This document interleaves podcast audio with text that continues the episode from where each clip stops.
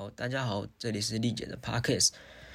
过了三四个月、两三个月，我也不太清楚了。那总而言之，我们就录了第三集。那今天要介绍给大家的这本书呢，叫做《来自底层的生活》。它写自美国作家芭芭拉·艾伦瑞克，他是一位生物学博士。那毕业后呢，投入纽约市政府预算局和健康政策咨询中心。那他也曾经担任过《时代》杂志的专栏作者，并于大学任教。芭芭拉他关注的范畴包括了女性主义啊、社会主义啊、社会阶级、生命哲学等等的。出版的作品包括了有《老到可以死》《失业白领的职场漂流》《我的失去人生》等等的。那这本书它其实是一部报道式的文学，它主要是想要让贫穷可以被看见。那他想要解决的一个很重的一个问题，意思就在于说。他想要让人们去打破那一种呃弱肉强食、败者为寇的这一种强烈优胜劣败的思呃思维模式。那这种思维模式是什么呢？不晓得各位听众小时候有没有曾经就是去呃想过一些问题？就比如说呃就是说服自己说呃要一直努力、一直努力啊，只要努力，什么事情都可以做到啊！天下没有白吃的午餐，我只要勤奋努力向上。然后在这个资本主义的社会中，就一定可以闯出自己的一片天。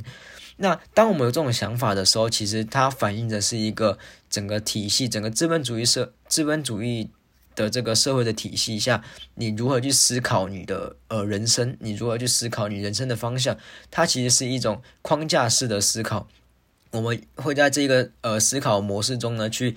呃。无论是巩固这个社会模式也好，或者是去加强这个社会模式也好，总而言之，我们就是不断的像一只小仓鼠一样，在那个呃跑步那个那个轮子里面一直跑，一直跑。那另外一个呢，就是作者想要让刚刚有提到嘛，让想要试图让贫穷被看见，不管是要被。有钱的人看见，或者是被中产阶级的人看见，或者是像，呃，我们这一种呃无产阶级，对，无无产阶级，然后可以去发现说，诶，我们的生活的周遭呢，或者是我们所使用的产品，是由这一些底来自底层的这种劳动者，很辛苦的劳动者，他们去呃服务我们，或者是供应我们这些呃，不管是产品也好，或是服务也好。好，那。如果回到这本书呢？这本书它主要分成三个部分。那由就是其实这三个部分主要是作者去美国的三个不同的呃州，然后去找了不同多种的底层劳动的生活，呃不同的底层劳动的工作来去展示，向我们读者展示底层劳工如何去面对这种。阶级的压迫以及应付自己的生活。那他做过的工作包括了清洁工啦、商场工人啊、餐厅员工等等的。呃，其中有一个，呃，首先我们第一个要讲的就是女性在底层生活的问题。那芭芭拉在这本书中呢，她她本身是一个女性嘛，那她在工作的环境中有遇到相当多的底层的劳动者、底层的女性。那为什么要单独说女性呢？因为当因为女性在我们目前的这个父权体系的社会中呢，她又加又多了一个呃呃这种资本主义社会体系的这一种压迫，也就是也就是说，它是一种双重的弱势在底层劳动生活之中。那女性她要面对的就是更多的压力。譬如说呢，这个芭芭拉在担任清洁工的时候啊，她曾经提及过一种擦拭地板的姿势。那这种姿势其实是。呃，相当的带有这种性暗示的。他原文中是这样描述这个姿势的。他他认为说这是一个呃趴伏在地的原始服从姿势。那挂号甚至推到极端是连肛门都敞开到可以进入的姿势挂号，才能令使用女佣服务的客户感到满意。也就是说，他这种被视为贬义的姿势，才能令雇主感到满意。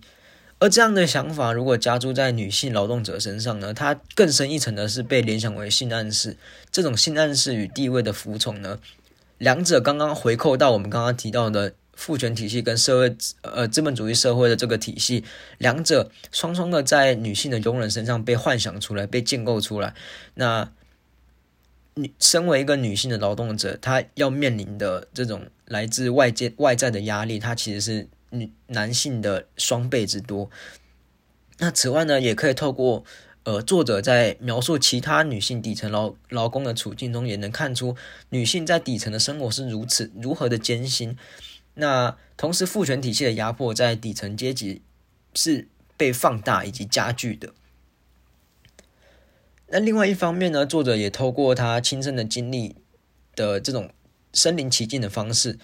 将多种不同的底层社会的特殊文化呈现给读者，那这个部分是我觉得相当有趣的。那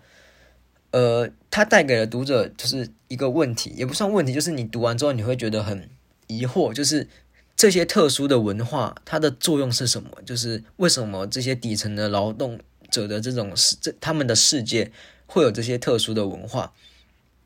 那接下来我来举一些例子。譬如说呢，在担任清洁工，一样是清洁工。刚刚举的例子也是清洁工。那他有一个小组长，他小组长是一个男性，叫做泰德。那这个泰德就是曾经有一个女女性的清洁工，叫做何何丽。那何丽有一次在清洁的过程中就是受伤了，然后那个泰德也不让他去看医生，还要坚持让叫叫他把这个工作给做完。好，那这个是另外一个例子。那我现在不是要举这个例子。好，那在芭芭拉的笔下，这个泰德他并不是可以决策公司走向的重要人物，他仅仅是一个管辖四五个人的组长。那各位有没有想象想一下这个泰德的作用，就是在这个底层世界中的作用？那呃，透过泰德这一种，它其实是一种有点类似广广告看板的这种想象。那给底层就是更底层的劳动者某一种劳动的驱动力，就是一种焦虑，就是说认为说我好像再努力一点就可以获得一个管理的职位，就是一个小组长。那像是像是那个在驴子面前拿一个吊着一根胡萝卜的感觉。那首先呢，在看得见摸得着的范围内呢，这些底层劳动者他能够得知，能够认知到说这个泰德。就是这个管理职呢，他是可以透过努力去得到的，那也因此对自己的不够努力感到焦虑。那其次呢，也是为了回应这样的焦虑而努力的去奋斗。泰德的形象呢，一方面他稳定了底层劳动者的秩序，一方面呢又带给底层劳动者努力奋斗的这种内驱力。那呃回回扣我们的这个我们节目的传统。往往都会就是提到一些艺术评论者或摄影评论的一些人的著作嘛。那我要举的例子就是 John Berger 约翰伯格呢，他曾经在《观看的方式》这本书中，他有剖析过资本主义中这种广告的呃作用或者是广告的魔力。那他认为说，他的原文是：所有的广告都在利用焦虑，每样东西说到底都是为了钱，有了钱就可以克服焦虑。或者说，广告操弄的焦虑是一种恐惧，是一无所有就是一无所有的恐惧。而泰德呢，这个广告看板这个管理职位，在这些底层劳动者看来呢，它正是一面来自资本主义式的这种广大的、巨大的招牌、巨大的广告。那像这些底层劳动者贩售着恐惧与焦虑，那这种恐惧与焦虑是什么？就是我如果不努力一点，我就什么都没有了；而我今天有努力一点，有努力再多一点。我就可以获得这个泰德，获得这个广告，广呃，获得这个管理的职位，那进而呢，去巩固到整个社会资本呃资本主义体社会的这个体系，那去巩固它，去完善它。那另外一个文化呢，则是在进入到底层工作之前呢，所需要的某一种仪式。那这个也很有趣，其中包括了问卷测验啊、药检等等的。那作者在面试清洁工一职的时候呢，他曾经被要求进行一份问卷导向式的测验。那在作者看来呢，这张问卷与在学校所做的职能问卷没什么两样。那呃，其实大家可能在求学的过程中呢，其实也很常就是填到一些问卷啊，什么呃生涯问卷或者是什么呃那个那个。就是反正就是一大堆测验就对了，然后就是很无脑，就是什么你你你今天什么你你喜欢照顾狗狗吗？你喜欢照顾猫咪吗？就类似这一种很简单的测测验。那其实作者没有明确的告诉我们这些测验的目的到是到底是什么。他就是一个，就是你面试的时候，他就给你这种很简单的测验。那呃，在作者看来，这是一个很简单很白痴的事情。但是这个测验的目的究竟是什么？那如果我们依旧从就是刚刚提到的那个何力跟泰德这个这个这个故事中切入，那我们依旧从何力在工作时受伤而无法获得泰德同意就医是观察，在作者因此而因此是与泰泰德闹翻之后呢，周围的同事们开始去安慰他，那作者认为泰德一定会开除自己，因为这是一个替代性相对高的一个低阶劳动，那其实这一点也是呃作者想要去破除到的一个迷思。好，那我们接着讲。那其他同事都都认为他不会被开除，为什么？这时候就是跟那个测验有关了。因为那些其他的同事都认为，我们是透过这个测验才进来这个工作的，并不是谁都能进入这个工作的。哇，这个时候你读到这里你就觉得说，就是很很很很感慨吧，就是。你今天在一个很高的角度去看这一件事情，或者是在一个很远的视角来去看他们这个底层劳动的生活，跟你在现场，就是在这个芭芭拉住的这个，他亲自在这个环境中呢去感受这件事情，那个震撼是很相当的呃激烈的。那读到这边，不晓得各位听众有没有想象得到这个这个所谓的测验它的用意到底是什么？那我认为呢，它一方面尽管这种测验它没有任何的难度，但是透过测验而获得工作这样的一个想象，它能够带给这些底层劳动者某一种尊荣感，也就是来自上面肯定的认同感。这种认同感是什么？就是我们小时候小国小的时候，可能做了某一些呃小事情，然后就获得老师的。呃，赞赏，然后你就会很爽，你就一整天都很爽。但是其实那个小事情在现在看来，可能就只是，呃，比如说把椅子放回座位里，就是推回去座位里面，或者是把桌子摆正之类的小事情。那另外一方面呢，透过这种获选的想象，就是我是获得选拔的，我是脱颖而出的这种想象呢，也圈化了某一种阶级。那这什么意思？就是。今天一个上层的管理职或者是一个比较高阶级的人呢，他去圈圈选了这一群人，他认为说这一群人是在我们就是可他可以进来我们这个公司工作，那他圈下去这个动作，他其实就已经划定了某一种阶级的上下的对立。那这两个方面呢，是我认为说这个测验它所带来的这种效果，或者是它所内在的含义。那不晓得各位听众呢有什么呃想？想法好，那呃，在底层劳动者或者是求职者的心中呢，这种获选而得到的工作呢，也相对的能够被重视以及吸引人。那接下来下一个也是入职前的仪式，就是药检。那它的运作逻辑就跟测验相当不同。作者在呃明尼苏达州找工作的时候呢，他得知到部分的工作呢需要药物检验，而这种药物检验所花费的时间、花费的时间跟金钱的是你要。自己去分担的，同时这一种检验对于真正有在吸毒的人来说呢，它其实没有任何的检验功能，因为他在美国，他可以透过药局来去买到抵消药物残剂的药物，甚至像作者他自己在呃自己在药检的时候呢，他都认为说他自己有可能就是被被检查到有什么药物残剂的呃问的的问题，因为他可能有吃一些什么安眠药或者什么一些呃。慢性病的药，它也可能也有可能会被检验到什么药物残剂。那么，就一样，就是在问到听众或者是芭芭拉也同时的在丢问题给我们这些读者，就是药检的作用它究竟是什么？那透过作者对药检的这个心路历程，在这个漫长的等待过程中呢，因为药检他要去开车到很远的地方去进行药检，然后这个过程他可能。检验的过程可能要一个礼拜，甚至一个礼拜多。那这个漫长等待之中呢，芭芭拉就经历了很长的这个心理的一个呃，不断的去去去，很他很焦虑，他其实很焦虑，然后也很纠结，这个就是到底我有没有有没有可能被检验到什么东西？好，那换言之呢，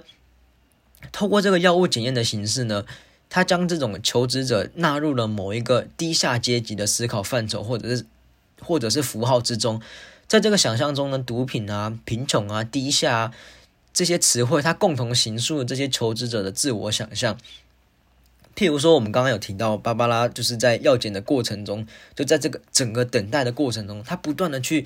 焦虑自己，说我我是不是会被检查到什么，或者是他会去考虑说，呃，我我是不是就是这么的糟糕，就是我还需要被药检。那我读到这边的时候，我就在想，即使像作者这样子，他是一个。他是一个有退路的求职者，这里有退路是指说他不是真实真正的这种呃低下阶级的劳动者，他是一个为了要写文章然后去卧底在这边的一个报道记者。那像他这样有退路的一个求职者，他也会对自我产生怀疑。那么那些一无所有的求职者，他对自我的怀疑是不是更多？哪怕他没有吸过毒。那么第二个方面是。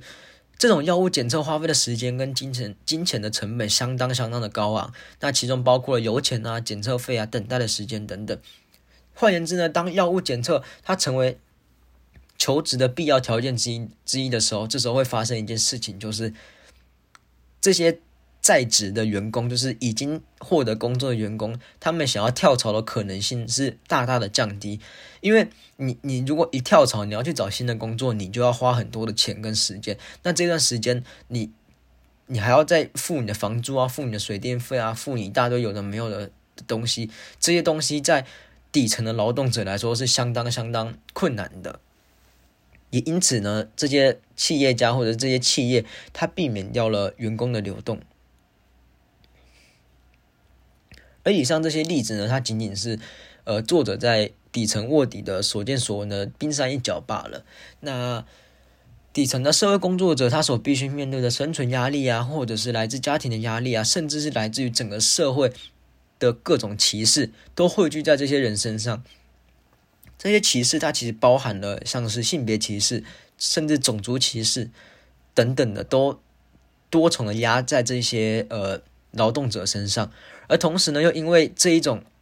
框架或者是整个社会体系的捆绑，他们没有资金去，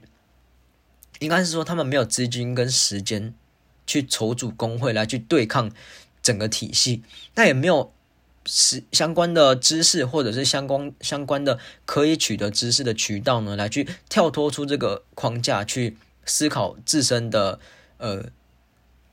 自身能够做做一些什么来去改变整个体体系的问题？换言之，在中产阶级或者是上层阶级来说呢，这些底层劳劳工只是一群很努力，但是没有正确的方法的无头苍蝇。而这里的方法是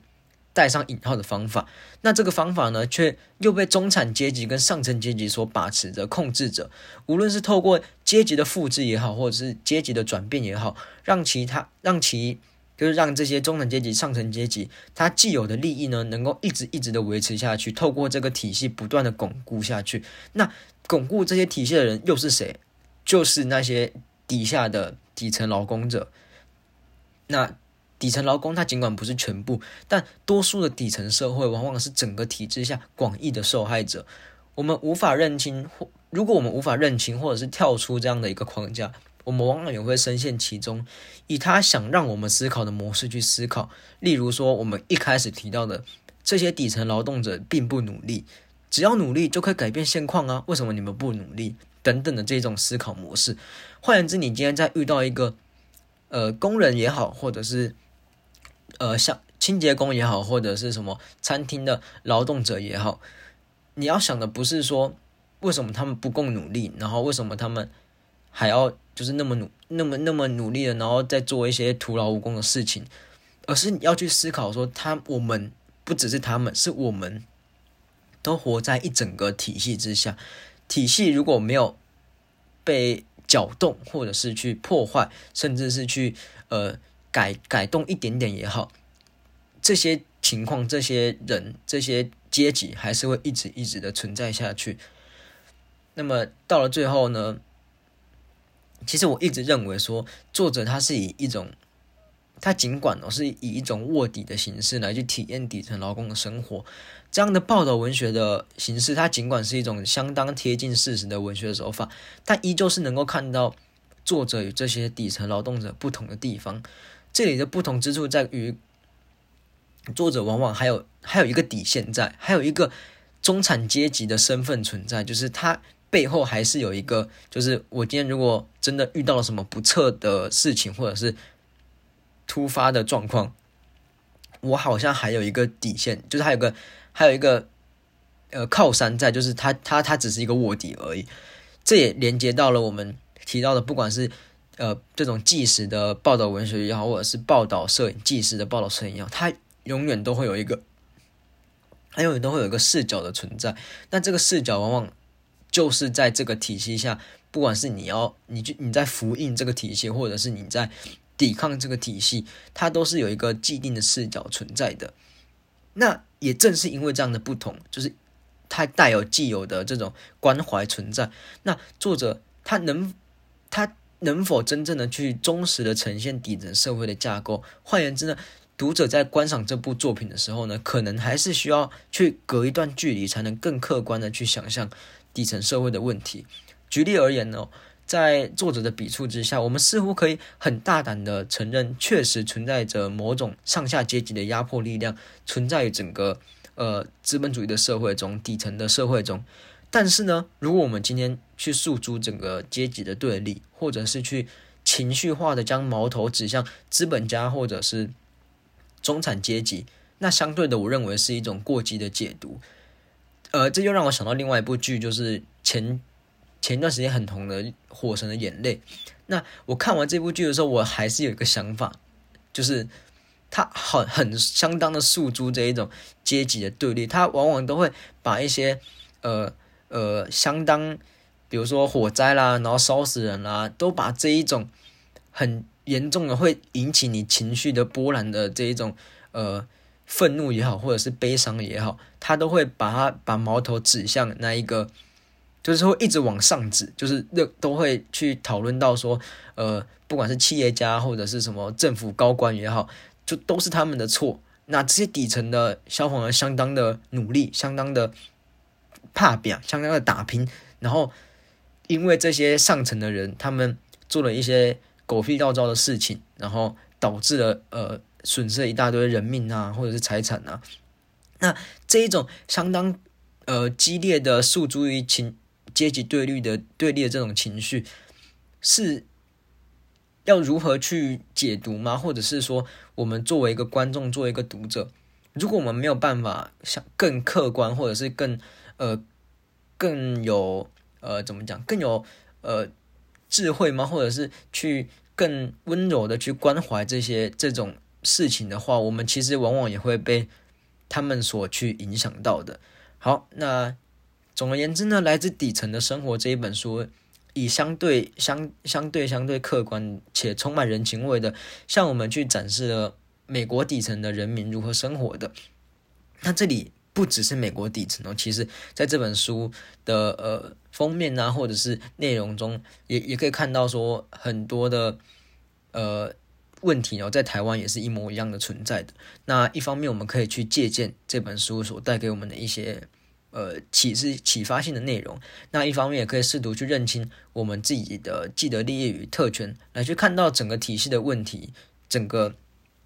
架构的问题。而不是往往去诉诸说